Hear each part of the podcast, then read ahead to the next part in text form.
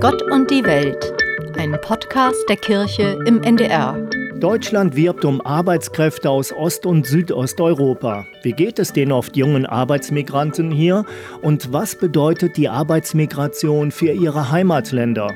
Das ist ein großes Thema für Renovabis, dem katholischen Hilfswerk für Ost- und Mitteleuropa.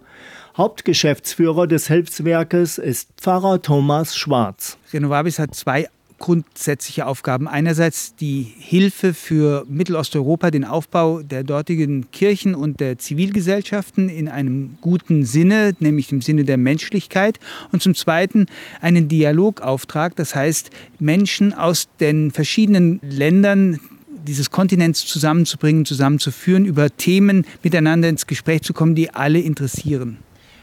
Gelingt das oder sind Sie nur der große Spender für Mittel- und Osteuropa. Der Krieg, der letztes Jahr ausgebrochen ist, hat vieles verändert. Wir wussten gar nicht, wie notwendig der Dialog eigentlich ist, das Gespräch zwischen den verschiedenen Ländern. Es war in den letzten Jahren schon so eine Situation gekommen, dass man also wirklich Renovables nur noch als Hilfswerk gesehen hat. Nein, jetzt äh, merken wir umso mehr, wie notwendig es ist, dass man miteinander ins Gespräch kommt über die Werte, über die Freiheit, über das, was als, Friedens, als Friedensentwurf auch für Europa wichtig ist. Jetzt sind Sie ja für ein Riesengebiet äh, zuständig, äh, die ehemaligen Republiken der Sowjetunion bis runter zum Balkan. Das wollen wir nicht alles über einen Kamm scheren. Trotzdem, was können wir in Deutschland von diesen Ländern lernen? Also etwas, was ich selber gelernt habe, ist die unglaubliche Fähigkeit, widrigen Situationen gegenüber tatsächlich im Glauben und aus dem Glauben heraus sowas zu leben, wie wir mit einem neudeutschen Begriff Resilienz nennen. Also die Fähigkeit, widerständig auch zu sein in einem guten Sinn, um seine eigenen Werte und Überzeugungen verteidigen zu können in einem Umfeld, das gar nicht pro Glaube eingestellt ist. Denken Sie da an eine bestimmte Begegnung? Oder? Also da denke ich an ganz viele Begegnungen, auch mit Menschen, die selber noch in der kommunistischen Zeit wirklich unterdrückt worden waren, die für ihren Glauben auch Nachteile in Kauf nehmen mussten. Viele konnten keine Berufsausbildung machen, wie wir sie im Westen ganz selbstverständlich auf der Basis unserer Intelligenz machen konnten, unserer Neigung. Wenn sie Gläubige waren, äh, dann haben sie kein Abitur machen können, dann konnten sie nicht einfach studieren, dann wurden sie auch behindert in ihrer Karriere und sie haben sich nicht angepasst in einer Weise, die für mich zumindest ja, auch mich selber anfragt. Und wenn wir jetzt hier in Albanien sind, wo wir ganz viele Menschen gesehen haben, die wegen ihres Glaubens auch wirklich verfolgt worden sind, richtig verfolgt worden sind, dann wird man ziemlich demütig. Also ich jedenfalls. Tut Ihnen das quasi, wenn ich Sie jetzt mal als Repräsentant auch und Sprachrohr der, der Menschen aus Mittel- und Osteuropa nehme, auch ein bisschen gut? Ist da ein bisschen Genugtuung bei, dass wir in Deutschland jetzt auf einmal in diese Länder reisen und sagen, bitte kommt zu uns zum Arbeiten. Also wir merken auf einmal, wir brauchen diese Menschen. Also Genugtuung ist es für mich nicht in der Weise, weil die Notwendigkeit kommt, dass wir sozusagen Migrantinnen und Migranten zu uns nach Deutschland holen. Ich sehe es eher als eine wichtige Aufgabe an, deutlich zu machen, dass es nicht dabei bleiben kann, einfach nur Arbeitsplätze zur Verfügung zu stellen, sondern dass man sich der Kultur, den Problemen, den Herausforderungen, die in diesen Ländern ja auch für die Zukunft der eigenen Bevölkerung bestehen, neu aussetzen muss. Man kann nicht einfach nur sagen, kommt nach Deutschland und alle Probleme sind gelöst. Nein, überhaupt kein Problem ist gelöst. Sondern wenn man die Menschen zu uns einlädt, muss man sie erstens ordentlich integrieren und zweitens den Ländern, aus denen sie kommen, auch eine Perspektive geben, die für diese Länder auch noch Zukunft möglich macht. Und da sehe ich große Nachholbedarf in unserer Gesellschaft. Es gibt ja diesen Spruch bezogen auf die erste Einwanderergeneration der Türken und Italiener und Portugiesen. Wir wollten Arbeitskräfte und es kamen Menschen. Das ist jetzt so ähnlich wieder, oder? Wenn man sich manches anschaut, wie beispielsweise in der Landwirtschaft, in äh, der Ernährungsindustrie, aber auch teilweise noch in der Pflege und im medizinischen Bereich Menschen, die aus Ost- und Mittelosteuropa zu uns kommen, behandelt werden, sollten wir uns klar machen, dass sie Menschen sind und als Menschen uns einen Dienst erweisen. Nicht Ist das auch Ihre Aufgabe, nicht nur in den Ländern des Ostens zu helfen, sondern eben auch Sprachrohr und, und Anwalt für die Menschen zu sein, die zu uns kommen?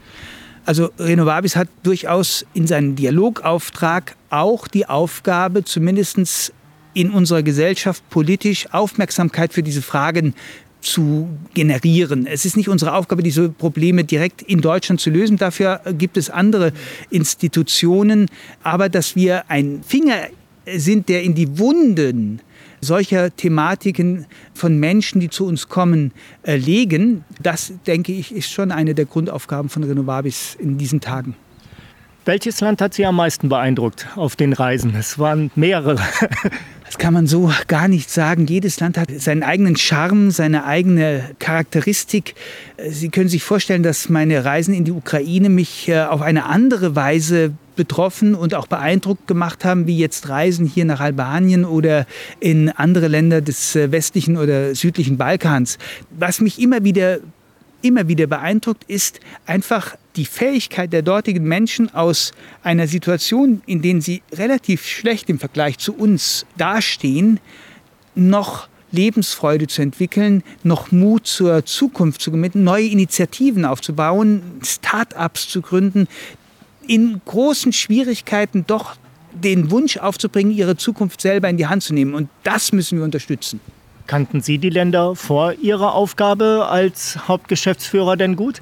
Nee, also ich muss ehrlich sagen, äh, ich hätte mir vor anderthalb Jahren oder zwei Jahren, als ich gefragt wurde, ob ich die Hauptgeschäftsführung von Renovabis übernehme, nicht wirklich ähm, vorstellen können, dass ich mal so fokussiert auf diese Länder äh, Mittelosteuropas, die ja letztlich, Sie haben es ja vorhin schon angedeutet, bis nach Zentralasien gehen, mich äh, wirklich interessieren müsste und dass das jetzt zu einer echten Passion geworden ist. Also ich werde auch persönlich gerne hier Urlaub machen. Neudeutsch gesagt, sind diese Länder aber nicht so sexy, oder? Wenn man mal hier ist, dann wird man sehen, wie toll diese Länder sind, was man hier entdecken kann, nicht nur an Natur, sondern auch an Kultur, an Tradition, an Geschichte und natürlich auch an Intellektualität. Die sind sehr gescheit und wir sind manchmal nur zu arrogant, um uns dieser Wirklichkeit zu stellen. Und da müssen wir dran arbeiten. Und merken Sie immer, ob die Leute wirklich Interesse an Ihnen und den anderen Mitarbeitern von Renovabis haben oder da kommt der Geldbeutel? Also der Geldbeutel öffnet natürlich auch die Hirne, aber die Herzen öffnet, weiß ich nicht. Aber wir sind eben als Renovabis nicht nach dem Motto des lieben Onkels aus dem Westen unterwegs, der das Geld einfach dann so hinwirft, paternalistisch, sondern uns ist es ganz wichtig, dass wir partnerschaftlich mit unseren ja, Partnern in Osteuropa umgehen. Das heißt?